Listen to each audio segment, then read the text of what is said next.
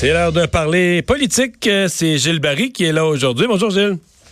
Salut Mario, ça va bien? Oui, euh, on a reçu tout à l'heure le chef du Bloc québécois. On parle beaucoup politique fédérale à veille. ça va être dans deux mois, à peu près, exact, presque, ben, en fait, jour pour jour, dans deux mois, ça va être des élections fédérales. On connaît déjà un peu les, les, les, les, débuts du commencement, de quoi vont avoir l'air les débats. Euh, une des questions qui se pose, c'est qu'est-ce qui va arriver de Maxime Bernier, de son parti, et lui, personnellement, de sa, carrière en Beauce, là? Ben moi, Mario, comme sais, j'arrive du Témiscamingue, donc on ça m'a permis de voir un peu ce qui se passait. J'ai même rencontré par hasard la, candidate libérale fédérale de Claude Thibault. je me suis rendu compte qu'il faut comprendre d'abord et avant tout que Maxime Bernier, quand il s'est présenté à la chefferie du Parti conservateur, il a été battu dans son comté. faut pas oublier ça. Lors de la chefferie, il a perdu dans le comté de Beauce. Mais lui, ce qu'il dit, c'est que c'est une, magouille de l'UPA. Au Québec. Hein? Lui, il dit que c'est une magouille de l'UPA. C'est sa, sa défense à lui. Ben, c'est pas nécessairement euh, une magouille du PA. Moi, je te dirais beaucoup plus une mobilisation des producteurs de lait comme tel. Les gens, là, UPA ou pas UPA. Euh, alors, moi, j'avais, il y a des gens même qui, ont, qui se sont mobilisés. Puis, particulièrement, Mario, des gens de la garde montante dans le milieu agricole. Sur Facebook, qui a été l'instrument pour le battre. Alors, Richard Lehoux, c'est quelqu'un qui est très bien connu dans le monde agricole, il a été maire, il a été préfet. C'est un gars qui, est, un, bon agriculteur, c'est un bon entrepreneur agricole.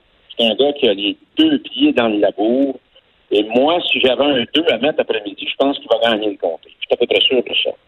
Et Maxime va se retrouver un peu dans le dilemme de Camille Sanson en 81. C'était la grande vedette du Parti libéral de Claude Rayot. Il a fait sa grande vedette nationale qui a atterri dans Rouen, justement, à trois jours d'élection, qui était battu. Alors, Maxime devrait choisir entre le national ou le local, puis moins qu'il va passer de temps dans son comté, puis il va se faire battre. L'autre chose, c'est que moi, j'appelle ça l'effet auditing.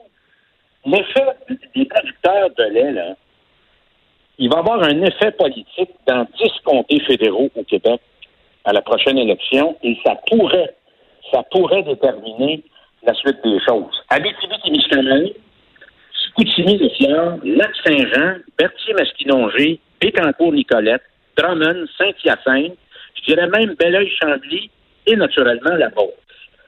Alors là, on ne sait pas trop sur quelle base ça va pencher, mais ces comtés-là sont vraiment surveillés. Faisant des sondages pan-canadiens depuis quatre mois, c'est extrêmement serré. Il n'y a personne qui peut dire qui va gagner. Alors, ça va jouer beaucoup localement. Et je dirais même qu'au Québec, il y a quand même une donnée qu'on n'est pas capable d'évaluer. On, se rend compte qu'il y a eu une adhésion assez intéressante, assez importante des Québécois francophones derrière François Legault suite au projet de loi sur la laïcité. Alors, que vont faire ces gens-là? Parce qu'ils savent bien que s'ils réélisent Justin Trudeau le lendemain matin, il va faire comme son père, il va tout faire pour essayer de de combattre, de frapper, de boxer, d'attaquer, de malmener, directement ou indirectement, la loi sur la laïcité. Alors, est-ce qu'on va se retrouver 30-40 ans après dans le vieux dilemme où les Québécois votaient, se mettaient la ceinture et les bretelles, Trudeau, Ottawa, l'évêque à Québec, Chrétien, Ottawa, Lucien Bouchard à Québec? Hein? alors, ça, il n'y a personne qui peut capter ça actuellement, mais ça pourrait être ce que j'appelle un élément très important, la majorité silencieuse qu'on n'entend jamais, mais qui pourrait se manifester. lors de la prochaine élection fédérale. Je, reviens à, Maxime Bernier et, son comté. Euh, J'avais une réflexion là-dessus parce que souvent, euh, puis je, l'ai vécu moi dans Rivière-du-Loup, quand euh, tu es un chef de parti, même un parti plus jeune ou un parti euh, naissant ou en croissance, hein, euh, les gens, euh, les gens aiment ça dans, dans une circonscription. Les gens aiment ça voter pour un chef, pour quelqu'un qui, qui est actif, qui participe au grand débat, qu'on voit à télé, etc., etc. Les gens de la Beauce, est-ce qu'il n'y a pas une de leurs questions, Gilles, qui va être Maxime, là, il est chef de quelque chose ou il est chef de rien?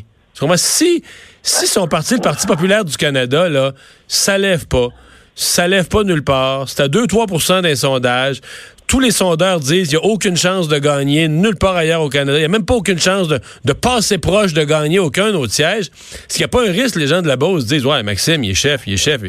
Il est chef de rien, là. Exactement. Alors, je reviens à l'exemple de Camille Sanson, j'étais seul de parti, j'étais seul dedans.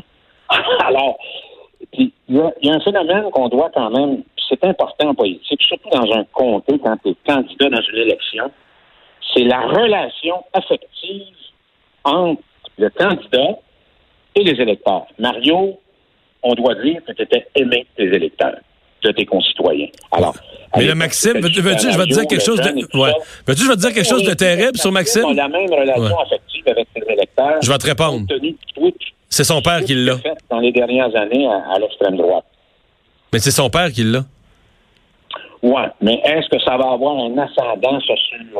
C'est bon à un certain moment donné, pour une certaine époque, ça peut durer une décennie, mais après ça, là, aujourd'hui, la politique a quand même, euh, il y a quand même des éléments qui ont changé. Puis les gens n'aiment pas ça, des vire capots. Alors, tu sais, il a perdu la campagne au leadership, puis là, ben, il a lancé, puis il va créer un parti politique.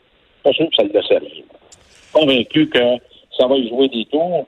Et encore une fois, il y a devant lui un candidat qui a beaucoup d'envergure, qui a du calibre, qui a un ancrage dans le comté de la Beauce depuis fort longtemps. Euh, et ça, ça va être difficile, ça va être difficile à tasser. Mais je pense que l'impact de la Beauce va avoir il va y avoir pour moi d'autres euh, des retombées ailleurs dans les comtés que je t'ai énuméré tantôt. Et euh, ça va être intéressant à surveiller. mais on s'entend que les on s'entend que les conservateurs vont mettre les bouchées doubles pour le battre, là. Ouais. en Le problème, c'est que les électeurs ne semblent pas être motivés ben ben. Euh, Trudeau, ben, gros questionnement. Euh, Andrew Scheer, c'est pas le grand charismatique. Les gens m'ont envoyé un boutade, on dirait que c'est le petit-fils de John Donovan Baker. Alors, pour les gens qui, se rappellent de la politique dans, dans les années 60, alors le NPD, bon, ben, je pense qu'on connaît déjà le résultat. Donc, il reste Yves-François Blanchette qui fait très bien ça depuis qu'il la tête du Bloc québécois. Mais il y a des luttes quand même dans certains comtés qui vont se faire à, à 3, à 4. Alors, euh, ça va être vraiment... Euh, la campagne des chefs au Québec va être intéressante à voir aller. Alors, mais, euh, moi, je pense qu'il y a des affaires, il y a, il y a, des, il y a, des, il y a des enjeux locaux, comme la question du lait, peut avoir un impact euh, sur 10 ou 12 comtés. Et là, il pourrait y avoir des résultats, euh, des résultats surprenants. Gilles Barry, merci. On prend ça. Merci, Mario. À bientôt. Bye. Bonne fin de journée.